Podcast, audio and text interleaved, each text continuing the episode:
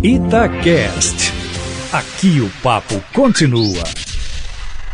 Observatório Feminino. Olá, eu sou Mônica Miranda e domingou. Então, o Observatório Feminino está no ar neste dia 29 de setembro de 2019. Com Fernanda Rodrigues e Alessandra Mendes. Bom dia, meninas. Oi, gente, bom dia. Tudo bom? Bom dia. Com chuva? Tempo chuvoso que começou esse, esse, final de semana, né, gente? Graças a Deus. Olha, nossa, ninguém aguentava mais aquele Bom dia. Eu já dei uma melhorada no clima. E nós estamos recebendo a escritora Soraya Evangelista da Conceição. Ela é formada em gestão de pessoas, escritora, palestrante, graduada em letras e paciente oncológica. Semana que vem Começa agora, terça-feira, começa o Outubro Rosa, quando serão discutidas aí as questões do câncer de mama em todo o país. E a Soraya teve o câncer de mama e passou por muitos processos, desde a descoberta, o entendimento da doença e como conviver com ela. De repente, descobriu que teria que passar toda a sua experiência. E como seria isso? Através de um livro. Ela então escreveu o livro que se chama Um Câncer, uma Felicidade, onde a Soraya informa sobre a prevenção, aponta dúvidas, sentimentos e medos. Nós vamos ouvi-la. Bom dia, Soraya, e muito, muito obrigada por você estar aqui conosco hoje. Bom dia, Mônica. Bom dia a todos. Eu que agradeço a oportunidade de estar aqui falando sobre um assunto tão importante. Ô, Soraya, a gente está começando e todos os anos, né? A mídia, a gente sempre faz aqui no Observatório Feminino é, coisas, né? A gente discute aqui com pessoas sobre a importância desse outubro rosa. E você estava me falando mais ou menos é, da sua percepção, o que, que aconteceu, por que, que você decidiu escrever o livro, que você andava na rua e percebia o olhar para você, sem cabelo. Conta pra gente, assim, a sua trajetória rapidamente e por que, que você escreveu o livro, o que, que aconteceu? Primeiro, tem um ponto muito importante que é essa data, né? Esse mês do Outubro Rosa. Porque às vezes a gente pensa que os meses de comemoração eles são meses que não têm grande significado. E o Outubro Rosa é muito importante porque é o mês que permite que todas as pessoas falem sobre o câncer sem medo e sem preconceito. Né? Claro que não é um mês que vai representar né, a nossa luta contra o câncer, contra o câncer de mama, mas é o mês que as pessoas estão mais abertas a falarem sobre o assunto, a ouvirem o assunto. Só de dizer a palavra câncer, é, só de ouvir a palavra câncer, as pessoas já têm medo. Né? Então, muitas vezes nesse meu caminho, eu percebo que é, quando você vai inserir o assunto câncer, as pessoas ficam com o pé atrás. Né? Era como se você falasse sobre a doença, fosse um, uma fala que estivesse chamando a doença para você. E isso eu descobri no meu caminhar, nas minhas pesquisas, né? Na, nas minhas rodas de conversa. Há muitos anos, as pessoas não falavam a palavra câncer, era aquela doença. Né? Isso vem melhorando um pouco, mas ainda está muito longe de ser o que a gente precisa, porque o, o câncer tem que ser dito com naturalidade. Tem que se falar sobre o assunto com naturalidade. Porque só a partir da informação é que você vai ter uma mai maior taxa de prevenção. É, então, quando eu descobri o diagnóstico, eu descobri em 2015. É, primeiro eu fiz mamografia e não busquei o resultado. Porque antes disso eu marquei três vezes para fazer o exame porque eu tinha percebido o nódulo. Mas por causa do trabalho eu não fui à consulta. Até que um dia eu precisei ir à consulta e fui à noite por outro motivo. Ou seja, de fevereiro que eu percebi o nódulo a maio, o trabalho me impediu de ir fazer o exame. Quando eu fiz em maio, eu ainda demorei um pouquinho a pegar. E o exame, uns 30 dias. E quando eu peguei, já tinha um nódulo que era um nódulo de 2,5 centímetros e meio.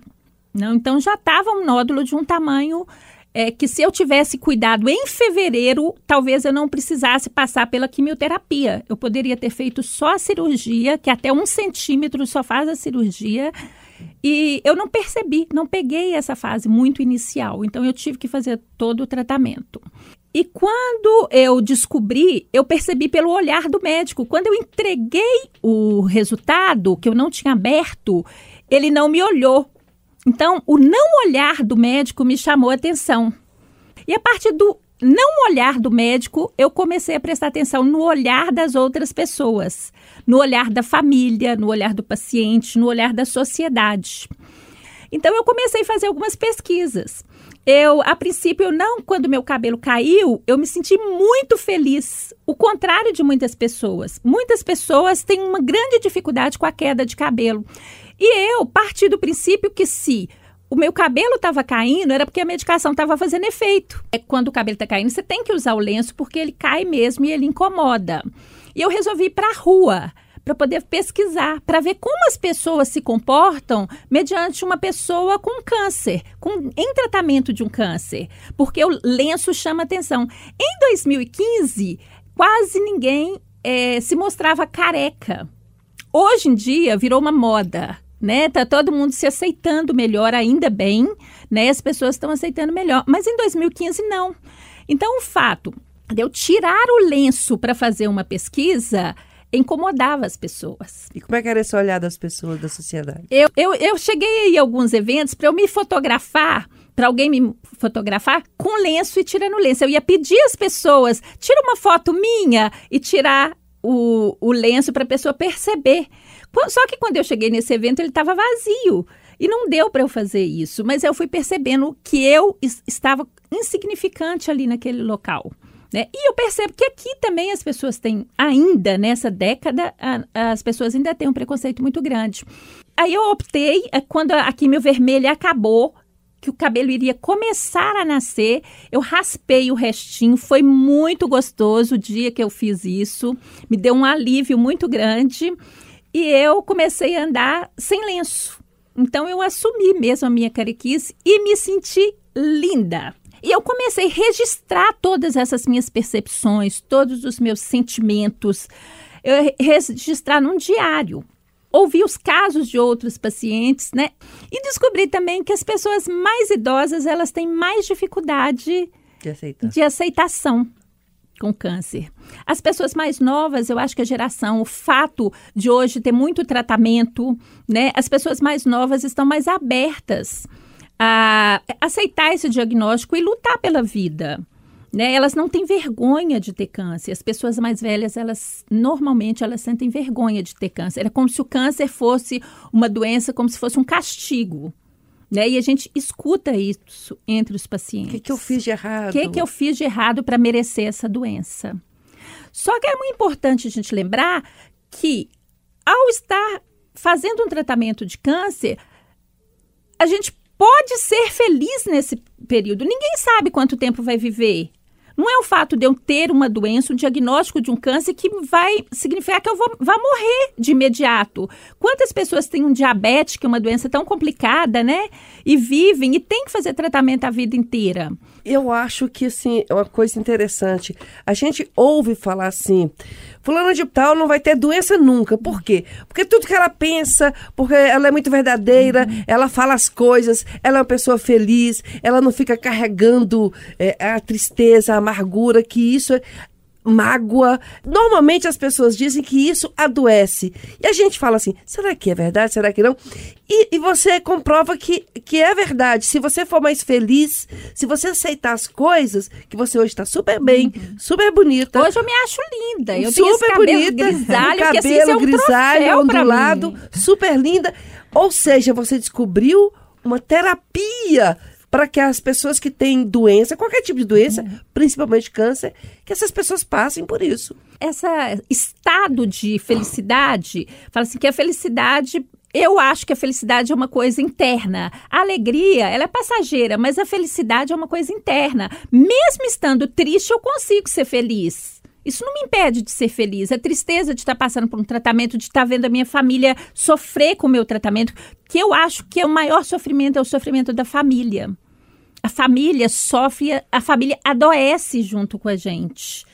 Né? Porque tem várias coisas que abalam nesse período. A fala das pessoas, né? As pessoas às vezes acham que elas estão falando alguma coisa para te ajudar, mas fazem comparações que poderiam me colocar para baixo. E eu sempre tinha uma atitude inversa. Eu tentava mostrar para a pessoa, bem, não é assim.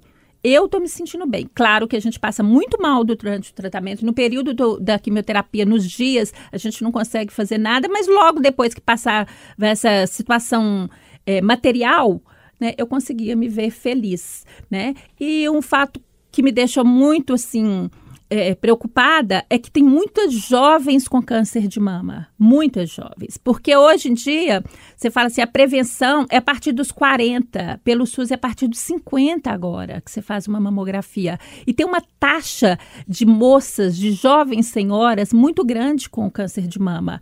Porque nesse período ninguém se preocupa, ninguém faz um autoexame.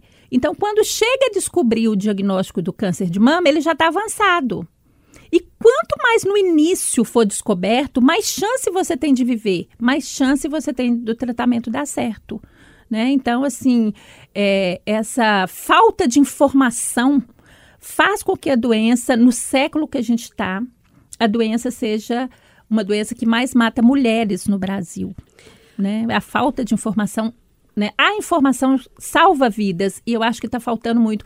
Então, acho que a gente precisaria assim, de vários meses de campanha além do Outubro Rosa. Né? A prevenção ela não, não é só no mês de outubro, é durante todo dia, todo ano. Então, está faltando um pouco mais de conscientização das pessoas com essa situação.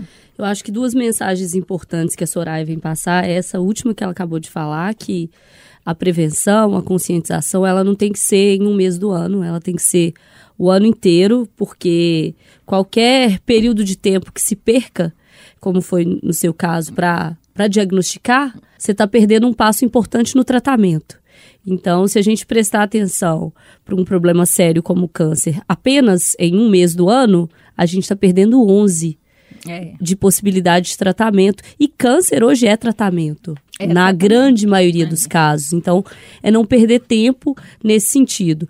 Só que eu acho que mais do que falar isso para as pessoas que estão sujeitas a, ao câncer, é falar para o poder público, que é quem articula o tratamento, que é quem propicia o tratamento, principalmente na rede pública, que é onde está a grande maioria das pessoas que não tem condição de pagar, porque muita gente acaba apertando aqui e ali, pagando uma consulta, mas a grande maioria está na rede pública e não tem condição de pagar. Se a gente não tem política pública que se volte para isso, que passe por campanha, mas principalmente por propiciar tratamento, é, diagnóstico e tratamento fica difícil. A gente tem lei que prevê que você tem que ter uma mamografia é, em X dias e a gente sabe que ela não é cumprida. A gente tem leis que diz que a pessoa que está em tratamento de câncer tem que ter preferência para uma série de coisas no SUS. A gente sabe também que não é cumprido. Então, assim, a gente precisa falar para as pessoas, mas também a gente precisa falar para as autoridades, que é um movimento nos dois sentidos. E a outra coisa importante que eu acho que a Soraya vem trazer pra gente é uma coisa de quem é do interior, todas nós aqui, né? Tem essa essa ideia do câncer como coisa ruim, como coisa que não pode falar o nome, aquela doença ruim. Isso é tratado, né, por nossos avós, nossos pais, etc. E isso vem sendo quebrado. E o nome do, do livro da Soraya é uma coisa que quebra isso, né? Que é um câncer, uma felicidade. Que pra gente parece um paradoxo, mas que é uma mensagem a ser passada. E, e, não é que a gente cultua, olha que maravilha ficar doente, olha que coisa maravilhosa. Mas que também não se cultue só o outro lado, assim. Ficar doente faz parte da vida de muita gente. E de muitos de nós, assim, que não seja o câncer, mas que seja outras doenças e que o câncer vai permear a família de muita gente, isso vai acontecer. E se a gente só cultuar o lado ruim também, a gente vai estar tá atraindo coisas negativas. E eu cada vez mais acredito em energias que elas elas se sintetizam e elas vão aparecendo cada vez mais no nosso corpo em formas de doenças. Então, se a gente deixar um pouquinho a negatividade de lado e trabalhar um pouquinho a positividade, a gente pode estar conseguindo dar um outro passo aí Ser nesse sentido. Ser positivo e alegre é proteção. É, e, é. e ela está alertando para mulheres jovens com câncer de mama, mas ainda passando assim, a gente sabe que a população está tá vivendo mais, hoje em dia a gente vive mais, isso também gera mais adoecimento, e eu sinto que quando o câncer vem na terceira idade, a gente, além desse preconceito de falar o nome, muitas pessoas é, sequer buscam um diagnóstico. Imaginam que é um câncer e fica assim: ah, não, eu vou morrer mesmo, então eu não quero passar por quimioterapia, eu não quero que a minha família passe por essa situação, eu não quero passar por esse processo. Não quer ter certeza também que não tem a doença. quero ter certeza da doença, tem medo do, do, do diagnóstico. A pessoa prefere morrer do que ter um diagnóstico e passar por todo o processo do tratamento do câncer. É, a gente costuma ouvir assim, ó, se você procurar, você acha. Então é preferível não fazer o exame. É, não, não vou no médico não, no médico É. só arruma doença pra gente. Isso. Não vou em médico não, porque médico Eu mesmo gosto de falar isso. gente. É, é, eu, falo. eu tenho uns lá em acho, casa. não vou não, que eu chego lá, ele acha alguma coisa. É, eu tenho uns lá em casa que são assim também. Então a gente tem que quebrar esse preconceito. Entender que a vida, que a gente tem, ela é muito breve, ó, passa rapidinho. Então a gente tem que se cuidar e se preocupar, porque é como também a Soraya falou, isso envolve a família inteira. Então existe um cuidado da família inteira. A família inteira está preocupada com a sua saúde, está preocupada com você e quer que você fique aqui na Terra por mais tempo. Então vamos procurar, vamos cuidar. A gente sabe que, igual a Alessandra falou, é muito difícil o acesso aos exames, é, às consultas. É todo um processo que não é simples.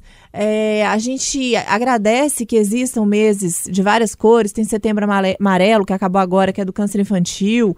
Agora o, o outubro rosa, porque a gente sabe que existem campanhas para fazer mamografia, para liberar mais consultas. E é nesse momento que muitas pessoas realmente recebem o diagnóstico ou têm acesso a um tratamento que já está precisando há mais tempo.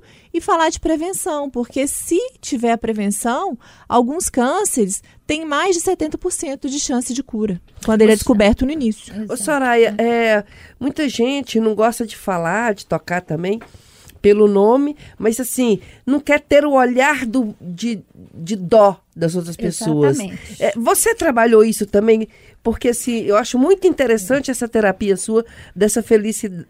Não é de feliz de estar com câncer, É de, de conseguir, feliz de conseguir é, é, dar leveza a uma Isso. coisa tão pesada, o que com certeza já ajudou muito na É. sua recuperação. teve um período assim muito engraçado, porque a gente tem que assumir as rédeas do tratamento da gente.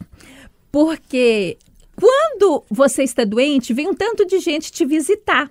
Então as pessoas vêm te visitar como se fossem despedir de você. Oh, eu vou lá porque pode ser a última vez que eu vou estar encontrando com ela. E as pessoas tendem a fazer isso, tendem a procurar, vamos lá, vamos pela última vez, vamos despedir. E eu não gostei disso. Só que eu não gostei e eu não aceitei, porque as pessoas elas têm medo de falar não quero visita. E eu gritei, eu não quero visita. Eu tenho que ter o direito de não querer visita. E a minha família ficou muito apertada com isso, que as pessoas vinham do interior para me visitar e eu não as recebia. Sabe? Por quê? Porque se eu tô passando mal com os efeitos da quimioterapia, tenho que receber ninguém porque eu tô passando mal. Eu Ser tô simpático, enjoando. né? Eu É, não fazer tenho que sala. sorrir pras pessoas. Eu acho que a gente vai ter que criar uma cartilha de etiqueta pra gente lidar. Igual não tem quando vai visitar uma mulher que pariu. Não tem Exato. todo um protocolo? Acho que vai É. ter que criar um aí. Eu me, eu me dei o direito de falar, eu não quero visita. Nos dias que eu tava passando mal, eu tava na cama, não queria visita. No dia que o efeito da medicação passava, eu queria rua. Queria rua. Eu sou uma pessoa que gosto de estar no meio das outras pessoas. Eu gosto de estar na rua. Eu gosto de estar sozinha no momento que eu preciso estar sozinha. Então eu quis respeitar isso e eu fiz com que as pessoas respeitassem isso. Às vezes fica parecendo que é uma, uma situação de ingratidão, de grosseria. Mas não, eu quis que as pessoas entendessem que eu precisava do meu momento. Né? E isso é muito importante para o tratamento. É, Soraya, é uma lição das pessoas que, primeiro, é, a menina, principalmente, já, já até eu já tinha ouvido falar isso, menstruou, começa já a palpar o, seio, o seio, que é para poder se ver ter um nódulo mais cedo, prevenção, prevenção, prevenção. Foi diagnosticada com a doença? Tente fazer como a Soraya, seja leve, porque isso vai te ajudar. Com certeza Ah, vai te dúvida. ajudar a levar e ficar uma pessoa depois sempre para cima, Com- né, Soraya? Bom, bom Que- astral. bom astral e linda. Olha só, o bispo Edir Macedo diz que mulher não pode ter mais estudo que marido. De acordo com o bispo, as filhas foram proibidas de cursar a faculdade antes do casamento e justificou dizendo que caso elas estudassem e fossem mais inteligentes que os homens, elas seriam cabeças da família e o fracasso da união seria certo. Ô, Alessandra, você até que mandou esse, esse tema para mim. E eu falei Foi. assim: oi, esse bispo, ele acabou de confessar aqui que as mulheres são muito, muito, muito mais inteligentes do que os homens. Porque se a gente estudar vai ser cabeça de família, quer dizer, ele está dizendo assim: nós homens somos burros. Então não vamos dar rédea para elas, não. Porque quando vão- elas ficarem inteligentes, elas não vão aguentar a gente. as- se elas estudarem, nós não vamos aguentar, porque elas é que vão mandar em tudo. Gente, ele simplesmente assinou que nós somos mesmo inteligentes. E essa declaração dele é de que época? De qual século, gente? Que Não é? isso? Parece que Qual é século 1800? que é? Não, e não, foi essa estavam do semana lado mesmo. dele, né, Não, Alessandra? é- foi um negócio constrangedor, gente. É um vídeo. E aí eu quero primeiro é, fazer um, Contextualizar. fazer um adendo que não tenho nada contra a religião. Católica, evangélica, de matriz africana, nenhuma. Eu respeito muito o direito das pessoas é, de terem a sua religião, de exercerem a sua religião, seja qual matriz ela tenha, enfim. E mesmo porque a gente tem que considerar que o Brasil tem 40% de evangélicos e que não são todos eles que têm esse mesmo tipo de entendimento. Agora, a gente precisa ressaltar que é, no mínimo, grave, para não dizer absurdo, o líder de uma, de uma igreja evangélica falar em 2019 que a mulher não deve estudar, porque se ela estudar, ela vai ficar inteligente. E ele, lá pelas tantas do vídeo, diz com todas as palavras que a mulher tem que se sujeitar ao homem. E aí, quando ela estuda, quando ela fica inteligente, ela não vai se sujeitar ao homem. Ele está correto. Quanto mais a gente estuda, quanto mais a gente aprende, quanto mais a gente abre para o mundo, a gente entende que a gente tem que ter o mesmo direito, que a gente tem que ser respeitada tanto quanto o homem, porque todos são iguais. Agora, é constrangedor, ele coloca as filhas dele numa situação que elas estão lá no palco e ele fica falando: aqui, ó, Cristiane, aqui, minha filha, falei com ela, é high school, ensino médio, não pode fazer faculdade, não, porque senão ela passa aqui o marido dela, ó, e o cabeça da relação é ele. Ele tem que ser o cabeça da relação, não ela. Numa semana em que a gente vê um programa de televisão também fazendo uma competição é, entre mulheres para arrumar um namorado, o parâmetro é quem passa melhor colarinho de camisa. A sogra foi lá para escolher a nora com base no colarinho que elas estão passando da camisa do filho. Na mesma semana em que a gente também vê num programa de TV crianças de 10 a 12 anos de maiô sendo escolhidas com base na, na beleza das pernas e do colo. Crianças de 10 e 12 anos. Então, assim, eu Gente, cos- eu tô por fora, eu não vi nenhum dos dois programas. eu viu? costumo dizer, eu não vi também não, mas eu vi a repercussão e vi os vídeos depois, era verdade mesmo. Costumo dizer, vem meteoro. E aí eu quero fazer uma pergunta para as pessoas que Chico Xavier estava certo. Acabou, né, gente? Meteoro tem que vir aí. Quero fazer uma pergunta para as pessoas que costumam dizer assim: ah, mas, gente, esse negócio feminista, vocês são muito radicais e não sei o quê, e não sei o quê. Eu queria fazer uma pergunta para essas pessoas que, que costumam dizer que a cultura machista não existe. Como que elas classificam isso? Esse cenário em que lideranças religiosas se sentem no direito de dizer que mulher não pode estudar porque ela tem que se sujeitar ao homem em que meninas de 10 a 12 anos são comparadas na TV pelas suas pernas e pela beleza de seu colo, ou então em que mulheres disputam o homem com base na qualidade de passar roupa. Isso é o quê? Se não for um machismo estrutural, se não for uma cultura patriarcal pesada em cima das mulheres, é o quê? Alessandra, eu fui criada dentro de igreja evangélica. E a minha mãe, a vida inteira, me falou: minha filha, você vai estudar. É só estudando que você vai conseguir ter sua independência. É, eu cresci com a minha mãe falando isso o tempo inteiro. Do outro lado, eu já tive meu, meu pai, quando me formei, eu falei, vou trabalhar, porque para ele era como o, o bispo, é só o ensino médio, acabou. Aí eu falei, vou estudar, para eu estudar, vou ter que trabalhar. Então fui procurar um emprego e consegui um emprego. Ele falou assim: você pode trabalhar, mas você vai perder um pai. Então, para você ter ideia de como é essa cultura, né, para os homens e para uma grande parte, infelizmente, da sociedade, que a mulher não pode ser dona da sua vida, do seu querer, do seu ser, né? Então, assim, velho, eu sou cabeça da minha vida, eu sou coração da minha vida, perna, braço, tudo. E eu acho que as pessoas têm que entender que isso não quer dizer colocar o homem em uma situação inferior colocar o homem em situação inferior foi o que ele fez no púlpito da igreja, quando ele expôs as filhas e os genros, né, mostrando, não, se, se a minha filha tivesse uma instrução, eu não estaria com esse moço aqui. E falando assim, não, essas mulheres estudadas, após que vocês que são doutoras, não vão conseguir arrumar marido ok, né? Esse não é mais o objetivo de vida da maioria das pessoas, das mulheres, uhum. arrumar um marido. A gente não pode, num país onde que saiu recentemente os dados mostrando o absurdo do aumento da violência sexual contra criança e adolescente, colocar meninas para desfilar de maiô. Isso parece que a gente voltou lá nos anos 90, os anos 80, onde a gente via isso tudo. Então, não está caminhando, está retrocedendo. Não, a gente não está tá, indo para frente. Está muito condizente com, com o que o bispo falou, né? A gente não precisaria de conhecimento, porque a mulher não ia ser escolhida pelo conhecimento, pelo corpo, pelas prendas domésticas. Né? Então, ele foi muito infeliz. E tem essa situação ali, quando eu falo no meu tratamento, a informação salva vidas e ela salva vidas em qualquer tipo de assunto. Né? Quanto mais a gente conhece, mais a gente tem o poder de decisão. E isso é que faz com que os homens machistas é, querem ver retroceder. Né? Então, essa falta de de informação para as mulheres. Você sabe que a Fernanda falando assim da minha mãe, a minha mãe também era igual a sua, Fernanda, mas os conselhos da minha mãe eram dois, que eu me lembro, vários, né? Mas agora dois que eu estou me lembrando. Nunca dependa de homem, tanto é que todas as filhas dela, dez filhos, todos tiveram que estudar, formar, e ela trabalhava, ela nunca precisou do meu pai, então ela falava, nunca dependa de homem. E nunca case com um homem mais velho do que você. Porque quando ficarem velhos, é para ele tomar conta de você, Exatamente. não você tomar conta dele, viu, minha filha? E eu, tá bom, mamãe. É. E é claro que eu sigo a risca. É. Ô, Mônica, quero tenho... é muito mais novo é, mesmo. Eu tenho uma palestra que se chama A Importância do Homem no Universo Feminino. E quando eu criei essa palestra foi 8 de março, foi dia da mulher. E as feministas começaram a achar ruim com o título. Eu pus dois pontos, na saúde e na doença. Por quê?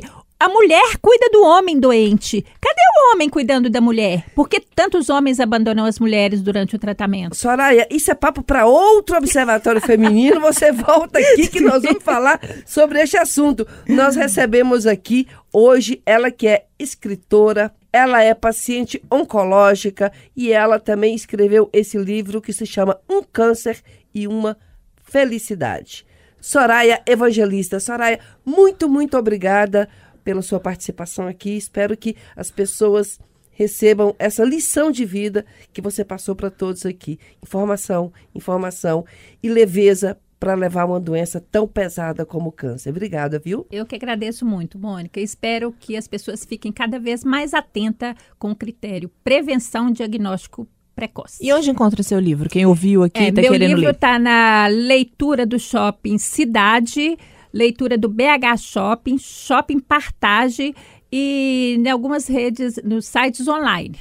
Tá? Americana.com, Submarino, Amazon. Obrigada, viu, tá? querida? Eu agradeço muito. Fernanda e Alessandra, tchau, bom domingo para todas tchau, nós. gente.